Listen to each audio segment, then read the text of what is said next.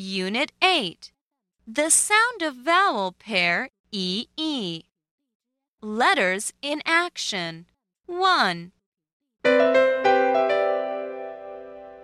Please slide your finger under the letters and read with me. E, eel, e,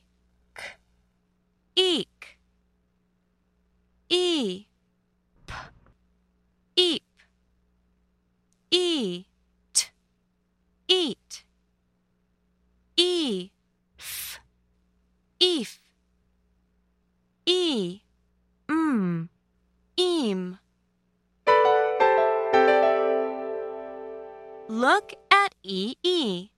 Say E and read with me. E, B, E, Lee, Eed, feed. Now you do the echo. E, B, B, E, Lee, Lee, Eed, feed. feed.